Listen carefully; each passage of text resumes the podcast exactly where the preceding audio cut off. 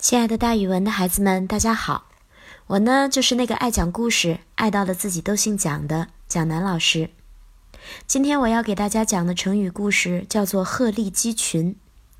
这个成语是说，像一只高高的鹤站在鸡群中一样，比喻一个人的仪表或者才能在周围的一群人里面显得非常突出。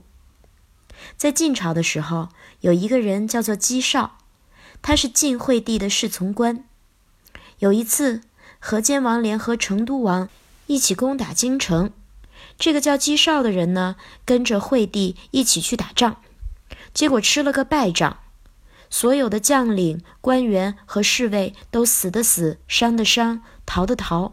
只有姬少的表现不一般，他特别英勇，保护着惠帝，始终不离惠帝的左右。许多人看到姬少奋勇杀敌、保护皇帝的景象，都非常受感动。他和那些逃的逃、跑的跑的人比起来，简直是太英勇了，完全不是一类人。于是有人就说了：“你们看姬少像不像一只野鹤，站立在鸡群中，仪表出众，气度不凡，比他旁边的那些人高出整整的一个头来？”这个成语啊，之后就流传了下来。